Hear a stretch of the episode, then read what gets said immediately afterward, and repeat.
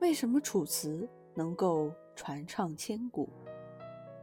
用楚国方言撰写的诗歌总集《楚辞》，为楚人屈原及其门徒宋玉、景差等人所撰。其中有与屈原的作品艺术成就最高，影响也最大。屈原，公元前三四零年到公元前二七八年，名楚，楚国贵族，曾任三闾大夫，楚怀王左徒。他忠君爱国，主张联齐抗秦，被宗室贵族子兰等谄陷，先后被两度放逐江南，后投尼罗江身亡。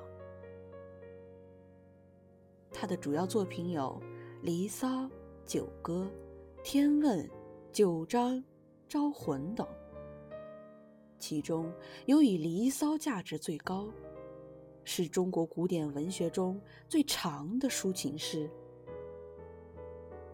诗中表现他对国家和人民的一片深情，具有很强的浪漫主义色彩。《离骚》文情并茂，代表了战国后期文学创作的最高水平。《楚辞》也因此而被后人所喜爱，成为传唱千古的名篇。